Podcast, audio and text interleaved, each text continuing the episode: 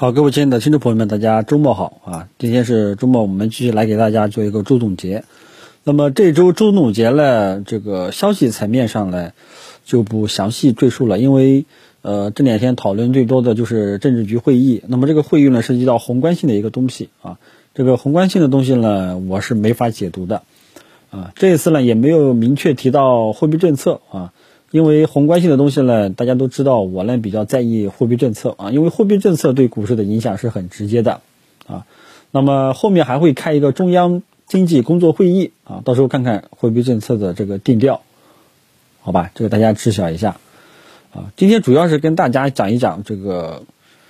呃当前市场的一些常见的一些规律吧啊，某一类标的的规律。想表达什么意思呢？就是说，希望广大股民朋友、投资者，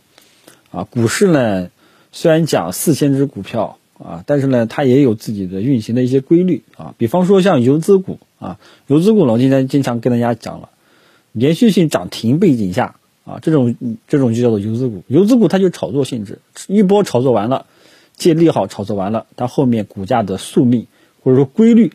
啊，就是震荡下行。大家可以去看一下今年上半年炒作口罩题材的几个标的，基本上都被打回原形了。还有这个免税概念，对吧？呃，你看一波炒作完了，基本上也就结束了啊。但是呢，主要是有一些呃新新股民看到这些股价连续蹭蹭蹭的涨，涨到高位了，他还去追啊，那么这个呢就很容易吃亏啊，你后面是很难解套的。所以游资股的特性呢，就是很简单啊，遭到利好爆炒，炒一波，炒到一定的程度了，炒到高位了，啊，炒不动了，或者说炒作接近尾声了，然后后面呢，基本上就是一路下行，啊，这是它游游资股的这个宿命。还有一个庄股啊，最近呃讨论比较多的就是仁东控股，啊，连续十几个跌停板，啊，这种庄股的特性呢，它也它也比较简单，就是养。套杀，先慢慢养，拉拉抬股价，然后呢，到后期呢，出现一个股价出现一个大涨，或者说加速上涨，反正就是一直一直涨，啊，涨到一定程度了，他看时机差不多了，啊，然后直接就来突然突然间有利空出现，直接跌停崩盘，直接崩盘式的那种下跌，啊，就是养套杀，啊，也就是所谓的有一些这个网上说的这个杀猪盘，那么中小创。呃，那么最近呢，我们整个市场最近这一周呢，我们整个市场中小创下跌的幅度，相对来说是比较大的，尤其是冷门题材，呃，尤其是这个冷门的啊平庸的题材板块啊，这些中小创个股跌的比较多啊。那么给大家一个数据，从七月中旬以来，七月中旬调整以来，一共有两千八百只股票调整幅度在百分之二十以上啊，其中。调整幅度下跌幅度在百分之三十以上的，占了一千五百只，啊，也有什么意思呢？啊，在七月份这长达五个月的震荡纠结反复，我们的大盘还在一个箱体，箱体呢从三千二涨到三千四，啊，但是呢在这期间呢，啊，很多中小创股票居然下跌的，啊，这个就是所谓真正的我买在，我在三千二炒股票，结果呢？三三指数涨到三千四了，我还是套着在，啊，所以这种出现这种奇怪的现象，所以中小创的宿命它也很简单，中小创的宿命或者说规律就是，如果说指数三大指数没有这种明显的持续的看涨预期，啊，也就是所谓的指数性行情，什么叫所谓的指数性行情呢？也就通通俗的讲就是牛市氛围，啊，如果说没有的话呢，中小创它基本上只会阴跌。啊，对比七月上旬的行情，大家能够感觉到，七月上旬那整个中小创都是在涨，包括调整七月中旬调整之后的七月下半月，包括八月份还是有点余温的，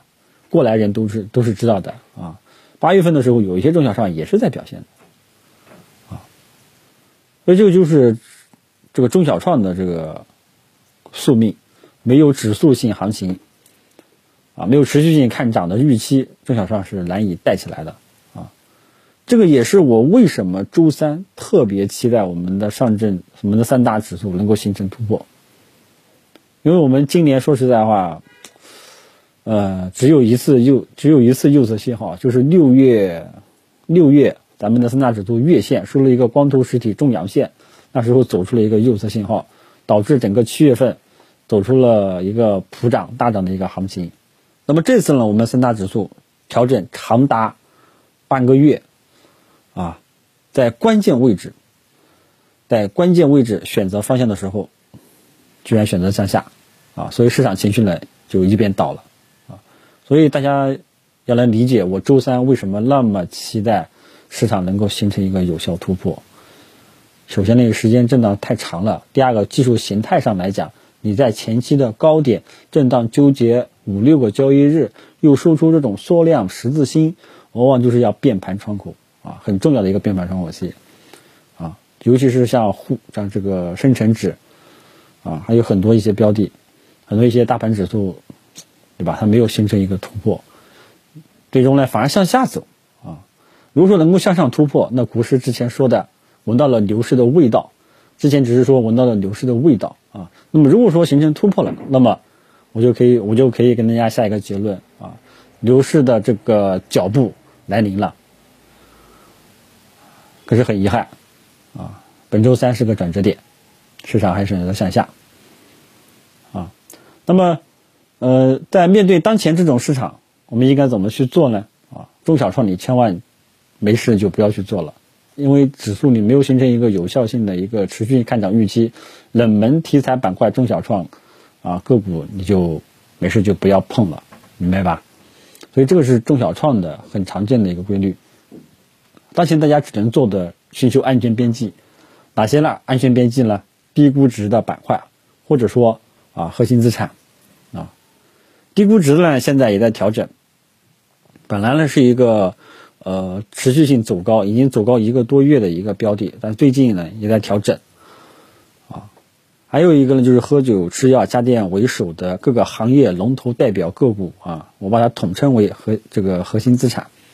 啊这两份名单呢，都跟大家分享过。获取的方式呢，只要大家手机打开微信，添加好友 cy 九四幺三二六，添加这个微信号，然后加一下好友，到时候我的同事呢会发给大家。我再重新说一遍，cy 九四幺三二六，cy 就是 x 就是 a b c 的 c。x y z 的 y c y 九四幺三二六，我再重新读一遍，c y 九四幺三二六，啊，所以整个市场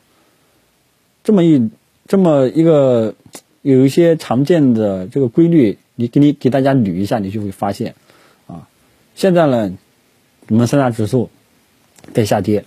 短期呢是在下跌的啊，还是要维持一个高位震荡啊。在这种牛皮式背景下，啊，你只能做做这些安全边际比较高的一些标的了啊。其他的基本上是中小创没事，大家真的就不要不要去乱碰了。那么现在打下来了，那么都在问国师之前的牛市的味道还有吗？啊呃，我只能说，从月线上级别来讲，我们的几大指数月线还是看涨的，但是呢，主要是日线震荡时间太久了，中小创等不了了，纷纷下挫。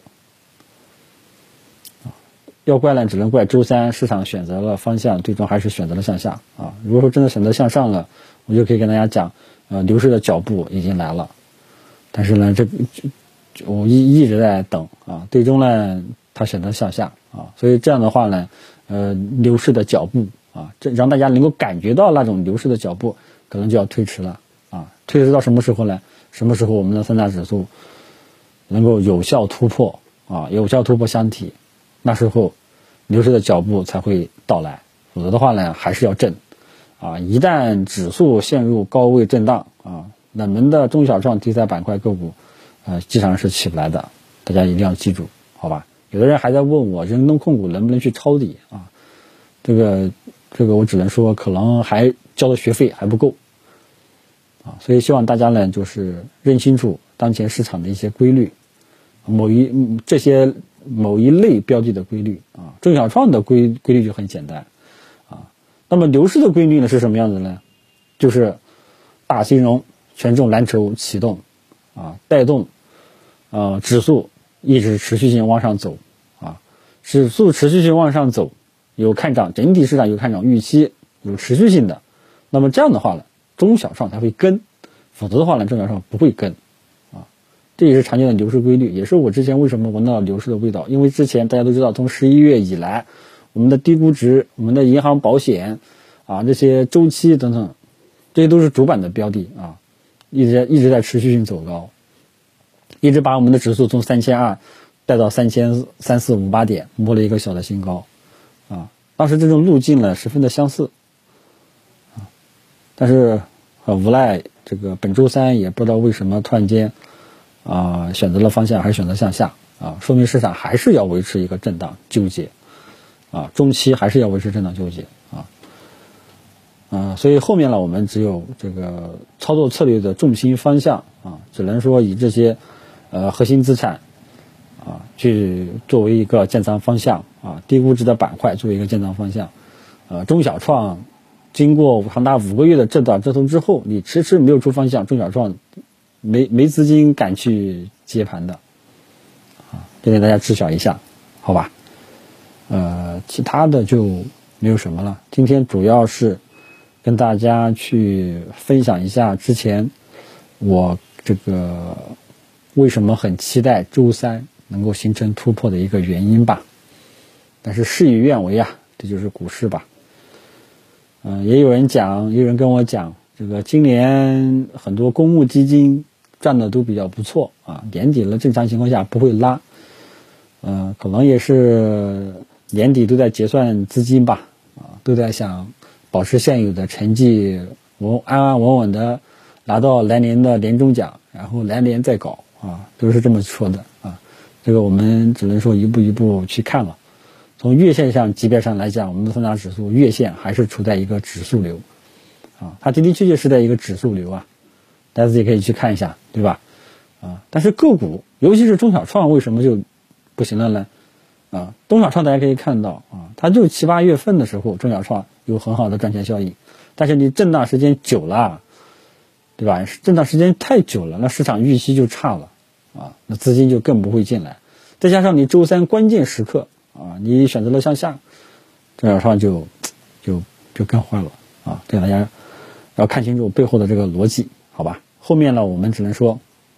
指数流量还在，嗯，但是呢，中小创的牛呢可能要推迟，呃，我们继续跟踪低估值板块，呃，尤其是像银行、保险这些大的权重蓝筹的持续性啊，看看能不能呃重返重返这个市场吧。就只能这样了，看看它能不能后面能不能带动指数继续走高啊？所以呢，你要想中小创能够起来啊，真的要想这个牛市的脚步到来啊，还是得看这些权重蓝筹周期它们的持续性，好吧？这个是市场的老大哥啊，他们是市场的老大哥啊，其他的就不再啰嗦了，谢谢大家。